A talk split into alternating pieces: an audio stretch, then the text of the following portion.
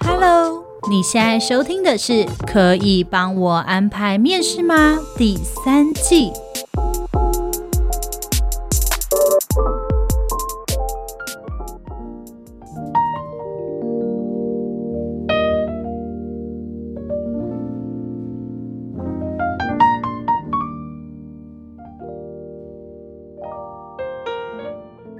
收听今天的，可以帮我安排面试吗？我是主持人 Lilian，我是主持人 Agnes，我们今天要来聊跳槽这件事情。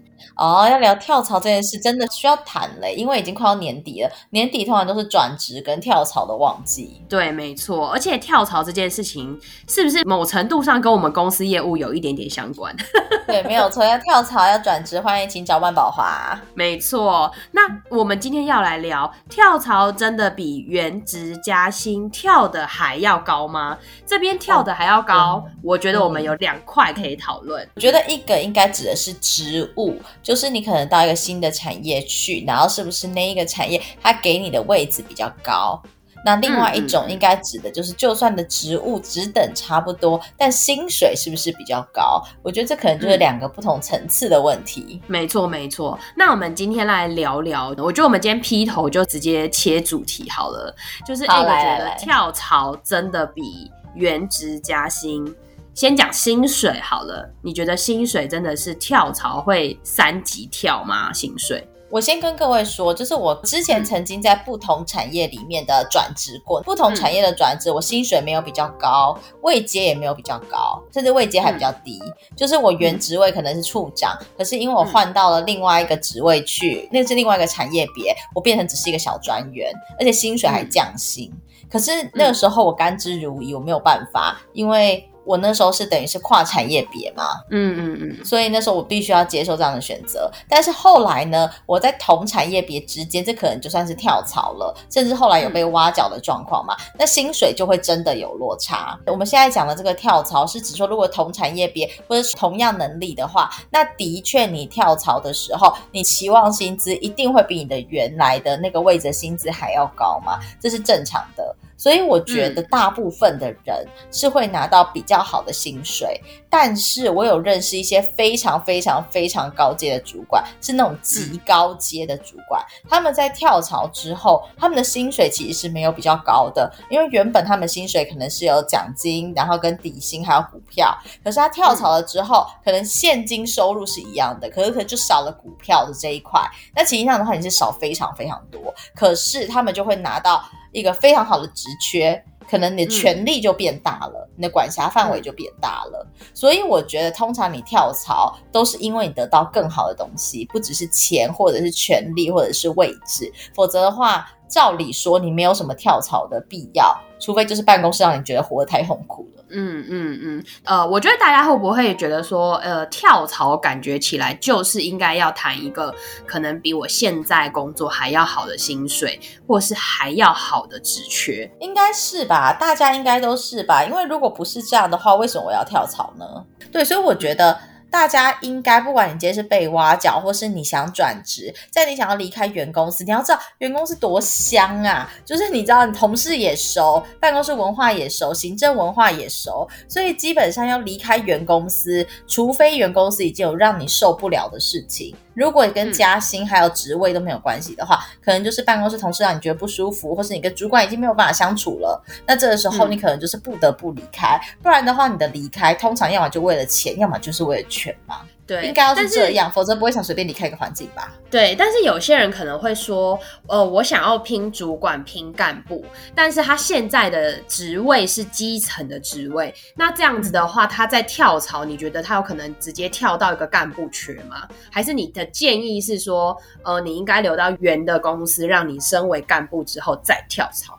我其实觉得这件事情是你要先去投履历看看，在你没有办法被挖角之前，你先去投。你去投了之后，如果对方愿意给你一个小的主管缺，你就去。但是我必须要说，这是非常辛苦的。他辛苦的原因在于，你等于是是空降当一个主管。通常呢，我们主管都会用内升，不太会用空降。会用空降主管。应该是他在这个产业别已经当过主管了，或他这个产业别可能已经表现很优秀，所以这个时候大家会觉得说没关系，因为是同产业别，你只是要重新去适应我们公司的一些行政的东西。可是，在业务上面，你一定是熟悉的，嗯、甚至你可以把你前公司的业务的想法把它带进来我们公司里面去，所以大家会愿意用这样的空降主管。可是，如果你现在是像 Lilian 刚刚说的，你是基层的员工，那你现在你在你原公司你升不上去，你今天想要挑战主管缺，所以你去应征了其他公司同产业别的主管缺，那这样就会有一个问题哦，因为你不知道主管要怎么当。如果对方愿意给你这个机会，你就去，但你会比别人更苦，因为你要了解不只是公司的行政文化，你甚至要去了解说，原来这个产业的主管应该要怎么当。嗯，我觉得这会是比较辛苦的。但是呢，如果你真的在你们家真的已经升不上去了，那你除了跳槽，其实你别无选择哎、欸。嗯，的确是。但是我觉得，假设今天有一个机会上面我是基层，然后有一个机会说，哦，我给你当一个小主管，就是我当然很开心。可是我的确也会有点害怕。我觉得这是两个方向啦，就是说，你今天转职是你今天想要离职去一个更好的地方，或者我现在讨论另一个方向，就是说，如果今天你是被猎头了。嗯，那你今天可能不是基层，你可能是中阶的主管。那今天有一个公司告诉你说，我这边有一个更高阶的位置，想要请你来。嗯，那你一定相对知道说这个位置的挑战是更大的。那甚至这个公司文化也是我不熟悉的，嗯、同事我也不认识。嗯、那我过去真的能适应的好吗？我觉得那个心情会是非常忐忑不安的。就是就你来说，你会怎么抉择呢？如果今天是我的话，我刚要跟各位讲，我其实是一个。非常重视我跟我老板关系的人，今天如果我跟我老板关系很好，嗯、我对公司是很死心眼的那种状况的话，给我再多钱我都不会离职。哦、就是就算对方开更多优渥的条件，我都不会离职，因为我就会觉得我要陪我老板或陪这间公司到最后一刻。就是在某方面来讲，我在这件事上是很死心眼的。可是呢，嗯、我们以正常人来说，应该大部分人不会跟我一样有这种很死心眼的想法，应该不会吧？不会，我觉得大部分人会觉得哪里给我更好的配。更好的位置，我就会去，我就会去。对，我觉得通常是这样，我也非常鼓励大家去，因为我没有觉得我的选择是一个很好的选择。因为如果你把你的职涯全部都赌在一间公司身上的话，那就像是你把你的一生赌在一个男人身上。如果你要当一个家庭主妇，对，不是，我是说，如果你要当一个家庭主妇，就是你就很像，就是我放弃职涯，oh. 放弃一切，我把一辈子就赌在这男人身上，为他相夫教子啊，oh, 这一种，你懂吧？就是我就相信你不会背叛我。Oh. 但如果有一天你为了他放弃你的职涯，放弃一切，为他生小孩，为他相夫教子，结果他外遇了，他不要你了。这时候你就会有一种觉得，我为你付出这么多，结果你怎么可以这样对我？想当年某某某小开要追我的时候，我也不要。对，就你居然这样对我，就是一个变了心的男人，就会像这个样子。所以呢，如果你对，所以如果你今天你要做这个决定，把你的职业全部都放在这一间公司身上，你就必须要认命。就是我相信这间公司不会背叛我，然后我相信这间公司会愿意。跟我一起走到最后一刻，那这间公司也是重视你的忠诚的。嗯、那这样的话，你们刚好一拍即合，你们很棒棒。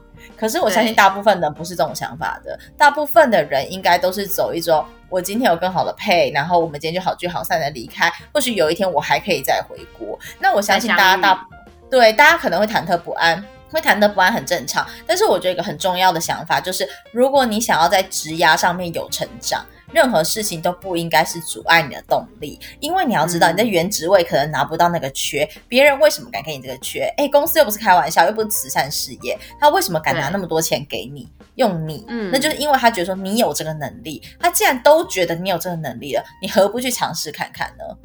那搞不好你去了之后是一个新的蓝海，新的契机。你如果说我去那边，我会不会就是表现不好，最后我就要离开，会不会我会离职？我就会觉得你想太多了。因为如果在职涯这件事情上，这就跟我在玩的虚拟货币一样，我是不留后路的，不设止损的那种概念，就是我会拼尽我的全力，我不相信我会失败。嗯，就大概这跟人格特质有关系。所以，如果你今天别人愿意给你这个机会，别人绝对不会是想要把你害了进来之后，想要去资遣你嘛。大家一定不会抱持这想法，对，对，一定是觉得说你来了之后，我相信你会为我们公司带来怎么样怎么样的新的荣景，所以你就应该要朝这个目标就一路迈进。公司文化会不会不合啊？同事会不会难相处啊？这一些，那都是主管的课题当中的小小的一环。重点就是你今天要把这个公司这个部门带到什么样的地方去证证明你自己的能力。但如果你今天不是一个真的在职涯上面，你已经可能就觉得说不行，我已经有点想要办退休了，我已经开始想要自己的生活了。那你这个时候人家给你这样的一个缺，我觉得不要把自己的名声打坏。你如果真的不想在职涯上面冲上去了，因为你知道你到新公司去之后，你一定有很多部门的内斗要烦，然后公司资源的斗争啊。没错，你根本就不熟，你要花很多很多的心力，你会牺牲大量自己的私生活跟家庭的生活。那如果这个时候你是一个你已经想要办退休了，我真的不想要了。那你就不要去，对，你就不要去淌这个浑水。但是呢，如果你看到别人因为这样子而拿到那个 offer，他做的就是风生水起、飞黄腾达的，你也不可以嫉妒人家，因为是你选择放弃的。我觉得这是你要，嗯、人家有先找过你，就是你要对自己的职业选择负责。嗯，但其实我觉得很多人都会说，可是其实我觉得我还没有准备好。可是你有没有发现，准备好这个字，就是其实它是没有一个标准的，就是不管他是心理的准备，软。硬实力的准备，它真的都是一个没有标准的，因为你即使到了这个位置上，你也不可能有百分之一百的人告诉你说，你在主管这个位置上，你需要具备所有的硬实力，就这些，我觉得是不可能，没有错状况吧？嗯。真的，因为不管是员工或者主管，你的软硬实力每一天在职场上面的时候，你都在累积当中。我相信到现在也没有人会说什么我全部都学完了，这间公司所有的业务我都懂了，一定不会有这样子的一个人。所以呢，我觉得准备好了这个东西，它有一点抽象，不是说什么，你知道像我们考试，你要准备好国文、英文、数学、历史、地理，然后有个标准的分数，都考完之后，就代表说你准备好了，你可以上战场。我觉得不是，我觉得在职场上面就是你今天只要调整好你的心态，就是我会全力以赴。那这就是一个准备好的样子，嗯、不要去思考说什么，呃，我会不会没有办法适应那边的行政文化，我会不会没办法适应那边的什么什么，那都是杞人忧天。搞不好你去了之后，发现那边人都超好了，你不是白想了吗？很多事情都是要遇到了才知道。对，我只我只是要跟各位说的是，如果你在职场上面没有想要拼搏了，真的就是想要有点累了，嗯、想要好好的自己的生活，就不要去。扰那种跳槽变主管的那种春水，你去捞那池春水，你很容易把自己的名声弄臭。因为有很多就是那种快要退休的呃高阶主管们，他们可能这个时候又听到了以前的名声非常非常好，那后来有一间公司的新部门要成立，那这些新部门要成立，他就会希望可以仰赖就是这些呃非常有名的老前辈们。来带领公司快速把这个部门 build 起来嘛，这一定是人家的期待，嗯、所以人家可能开给你更好的薪水。这些老人家们、高阶主管们觉得哦很棒啊，那我当然去。结果去了之后呢，他却保持着一种就是你知道吗？下面都会有人做，我只是负责揽工，我只是出一张嘴说说话这种样子，你很快就把自己的名声弄臭，嗯、大家就会说其实他根本就没有那么厉害，他那些东西一定都是别人帮他做的。所以你的建议是，如果你现在状态不是想要再继续拼搏的时刻了，你不想求更高的职位，你想退休，想安定，想安稳，然后薪水的这些客观条件上，你也会觉得哎够用了。那这样的话，其实我们不需要就是好像为了这个面子，然后过去之后反而有点在这样的状况下是适应不良。对对对，我重点是不要把自己在职涯上的名声弄得不好听，因为如果你是被挖角的状况，你一定是这个产业的大前。辈或在产业，这产业起码有点名气的。嗯，那我想问一下，因为其实啊，很多人他。刚刚讲到职位的部分，那有些人他跳槽，他是因为想要加薪。可是因为想要加薪的话，其实，在原公司可能也有每一个月的调薪的计划。所以你会怎么建议说，诶，其实我在原公司也没有不好，但是我有没有需要真的为了薪资而去呃做做这样子的跳槽，或者是我去询问看看，呃，开始投履历，开始面试吗？你觉得会有这样的必要吗？还是你会觉得，其实原公司你可以先谈？我觉得哦，就是所有客观条件都没有不好的状况之下，你对那一间新公司有特别特别的兴趣吗？还是就只是他薪水比较高而已？就是他薪水比较高。那我会建议先原公司先谈呢，跟原公司说，嗯、呃，我最近就是有面试到，或者人家要来。邀约我，那他薪水开了多少？那其实在公司待很久，我也想留在公司。可是他的薪水的确对我来说，因为我租房子啊什么，你到台北生活不容易啊，嗯、我是真的对那薪资有点心动，所以想要问一下主管，公司有调薪的可能吗？如果没有的话，我这边可能会就是想要离职。啊、哦，理解理解，就是你建议的话是可以诚实说这件事的。对，因为如果说我的客观条件你都喜欢，你喜欢这间公司，喜欢这个主管，喜欢这个部门，就是然后这里的工作你做的也没有不好，那我觉得是你你应该要以呃原公司为主。为什么呢？嗯、因为你到新公司去之后，你拿那样的薪水，却不见得是一个好的工作环境。如果很好，当然恭喜你。但是你要重新认识一个人，那个、嗯、重新磨合，其实是很辛苦的一段过程。你不知道那边有没有跟你好好笑的同事啊，跟你一起订饮料的同事啊，一起吃午餐的同事，你那些寂寞啊，嗯、那一些情绪啊，你都必须要重新的来过。那如果客观条件都一样的话，我建议说可以先在自己的公司先谈。如果主管告诉你说对不起，我们是真的没有办法给你这样的薪水，那样子的话，嗯、主管也已经明白了嘛，就是你们讲的很清楚，我我是以原公司为主，但原公司没办法给我这样的薪水，所以我只好离开。嗯嗯嗯，主管也会说很抱歉，我已经尽力了。你可能是这个位置里面最高的薪水了。如果他能愿意为你努力，嗯、那当然更好啊。了解，我觉得其实应该说，在这个状况下，呃，如果原公司其实都没有让你不满意的地方，除了薪资，其实是可以尝试去谈看看的嘛。现在是这样的感觉。对对，对。如果今天说我今天对于我的职位，可能在客观条件上真的没有不满，可能例如说，假设我现在在船厂，我想调去外商，这样子的一个动机。你会觉得哦，那就跳吧，那就也是，那就跳，那真的没有什么好谈的，嗯嗯嗯，因为你根本就是产业别的不一样啊。嗯嗯嗯。对，如果你是打从心里真的觉得，就我不想待在船舱去外商看看的话，那我一定会鼓励说，那你就跳，就是发自己内心的去你自己想要去的地方。但是呢，如果那个薪资水准可能不是跟你现在可能是有落差的，那样子的话，因为它是产业别不同，嗯、就像是我一开始的转职一样，因为产业别的不同，我也是降薪跟降职权、降职位。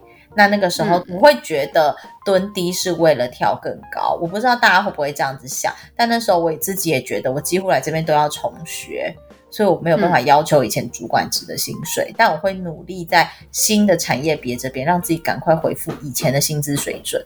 我的想法是这样。嗯那你会觉得说，如果今天我要转职，我要跳槽，我应该要找更有资本、更大的公司，名气更响，或例如说福利更好的地方吗？还是你觉得以客观条件来说，我是要选大公司，还是薪资更好，还是职位更好？有没有什么评比的部分啊？跳槽这一件事情，我跟各位说，大家大部分都是以薪资跟能够掌握到的权利或是位阶。更高，然后来决定。那通常喜欢大公司或小公司这一件事情，每个人不太一样。因为在大公司里面的话，就是大家都说嘛，你就是一个螺丝钉，你是一个专业专精的螺丝钉。可是如果在小公司，像这些新创公司，我每次都觉得非常兴奋。那些新创公司，他们就是可能让你一个人做到底，你随便发想一个专案，可能迅速的就说好，没关系，我们今天就来执行。如果失败了，就会觉得没关系，失败了我们再来。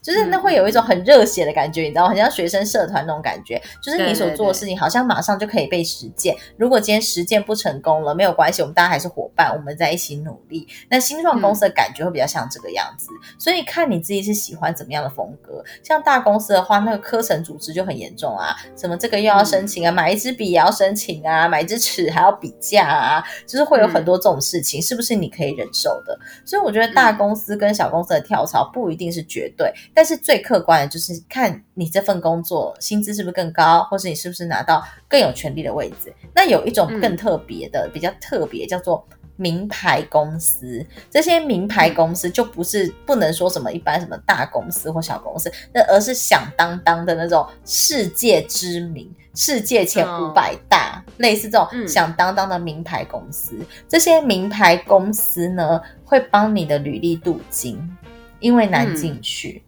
所以，当你今天跳槽这件事情，如果是跳到名牌公司去的话，而你又不排斥的话，我非常建议你去，因为这些名牌公司会让你的履历变得非常好看。嗯嗯嗯嗯，其实我觉得以大家这样子跳槽的状况来说啊，大部分的人都会觉得说，我到底是不是要真的走出我的舒适圈？就是、嗯、舒适圈真的是很需要思考的一件事、欸，哎，对，就是会觉得说，天啊，我在这边明明也没有不好，然后我现在也是个小主管，我有需要就是打掉重练吗？我有需要真的，例如说现在我是这个产业，可是我想看到半导体融景这么好，可能例如说 Web Three 的融景，感觉是未来十年的方向。那我有需要，就是我也已经可能呃年纪到了，可能 maybe 要迈入三十了，那我还有这个时间成本吗？我需要就是重新学习或是跳槽吗？我觉得大家可能也可能会考虑的是这一块。对啊，对啊，可是你知道，当你越考虑的这一些事情，如果你都知道这个东西是未来的产业前景，那你就好好想想看，你现在的产业是未来的产业前景吗？如果它不是，它就是一个安安稳稳的一个产业。那在未来十年、二十年，你现在不跳过去，未来在那边，因为那个产业它正在水涨船高，而薪资跟着水涨船高的状况之下，你会不会后悔？三十岁还算年轻啊，三十岁、四十岁、五十岁，只要你今天愿意开始做，都算是年轻的时候。只要你今天不会后悔，那我觉得没有问题。但你不可以现在想的就是，嗯、我觉得我那个，我现在就是觉得我不想踏出舒适圈，我想要居待着。结果你看着那个产业一直一直往上，然后最后里面的都领的高薪，你就说十年前我去的时候，现在那就是我了，信义区一一整片土地都是我的了。你讲这种话，就是你知道，瞎就瞎，就是放马后炮啊，对啊，就是放马后炮啦。所以我觉得大家应该要想清楚，是被挖角或者转职最重要的一件事情，都是第一个是不是薪水变高，第二个是不是权力变多，也就是你可能管的业务或是是不是变成主管职。再来，如果它是个超级大名牌公司，它是有办法为你履历镀金的，我觉得这是很重要，在转职跟挖角上面很重要的三个点。但是呢，有个更重要的一件事情，就是你的心态到底是已经那种我要全力拼搏，我还想在事业上面继续有成就，还是你是一种。哦，我现在已经想要办退休，呈现一个软烂状态，最好有人给我管，叫他们做事就好了。如果是这样的话，嗯、你的转职或是被挖角，很容易把你的名声弄坏。我觉得这是今天很重要的一个点。嗯嗯嗯嗯，我觉得今天我们无论是跳槽啊，无论是转职挖角啊，然后甚至是各种心态，我们都有讲到。无论是你今天不想踏出舒适圈的也好，或是你今天想踏出舒适圈，但是你觉得你还没有准备好的也好，那甚至是你觉得，哎、嗯，我现在状况很不错，可是外面的薪水更诱人的状况也好，我觉得我们分析也蛮多的。然后，但是我觉得这种东西还是真的因人而异啦。就像 Egg 讲的，以你的个性来说，你就会觉得我对一个公司，我本来就是很。很死心塌地，一个很忠诚，对这个主管是很忠诚的状态，嗯、所以可能 maybe 我现在的状况，你很清楚，你不是安于现状，因为你知道你个性就是会对一个公司忠诚，对主管忠诚的人。嗯，那我觉得你也不需要听完这一集之后就觉得说，哦，你们是怎么样，说是。呃，觉得我们好像是怎么样安于现状不对吗？不好吗？我们也不是这个意思，就是哦天哪，我现在很害怕，每一集都要解释一下，说我们没有那个意思哦。对，我们没有这个意思，就是如果你现在想要在你原公司，你觉得现在也很好，那就像 Egg 讲的，你觉得安逸，那你也觉得我不想要再有什么样的挑战，这样子也是不错的选择。那希望大家今天听完这一集可以有不同的想法，然后如果你今天面临的不同的挑战，也可以给你。你们做一些参考喽。对，我觉得最重要的事情是。不要去批评别人的职涯规划，这是呃我一直跟所有人说的。不管你的职涯选择、职涯规划，那都是你自己的决定。但因为这是你自己的决定，所以你也要为自己负责。所以如果你选择待在比较安逸的舒适圈，嗯、那在未来的时候，因为你舒服嘛，你不需要太劳累，所以在未来的时候，嗯、你看到那些付出劳力的人、付出脑力的人，他们飞黄腾达的时候，你可以羡慕。但是我觉得嫉妒的话，可能就是一个太多的情绪，因为曾经你也有这个机会，是你自己不愿意去把握。那如果今天你是一个去就是拼搏啊、流血流汗啊，无论最后你成功或失败，你都不能够去看那些舒适圈的人，然后就觉得说什么，你看吧，你们什么都没有做，然后你们就是一群废物，这样子也是不对的，因为是你自己选择要去流血流汗的，人家也没有逼你啊。每个人会得到的东西不一样。对，流血流汗，最后的成果当然有可能是成功，当然也有可能是失败，所以对我觉得这些成果都还是要自己去承受承担的啦。没错，没错，我觉得这是一个很成熟的想法。对，那毕竟大家都是成熟的大人了，我们今天也给大家很多很多的选择跟一些建议，可以让大家参考。那一样呢，就是我们在呃 Podcast 的部分，我们有 Facebook 跟 IG，那欢迎大家来加入。如果你喜欢我们的节目的话，一样可以帮我们在 Apple Podcast 的部分五星留言。那那再来的话，就是我们有发行 NFT，所以呢，我们在这个节目的资讯栏下方有我们 Discord 的连接。如果你不知道什么是 Discord，你不会加入 Discord 的话，看我们的 Facebook 跟 IG，我们都可以教你怎么样加入 Discord。那我跟 Agnes 还有 Kira，我们三个都会在 Discord 上面跟你聊天，等你哦。好，那我们就下次见喽，拜拜，大家下周见，拜拜。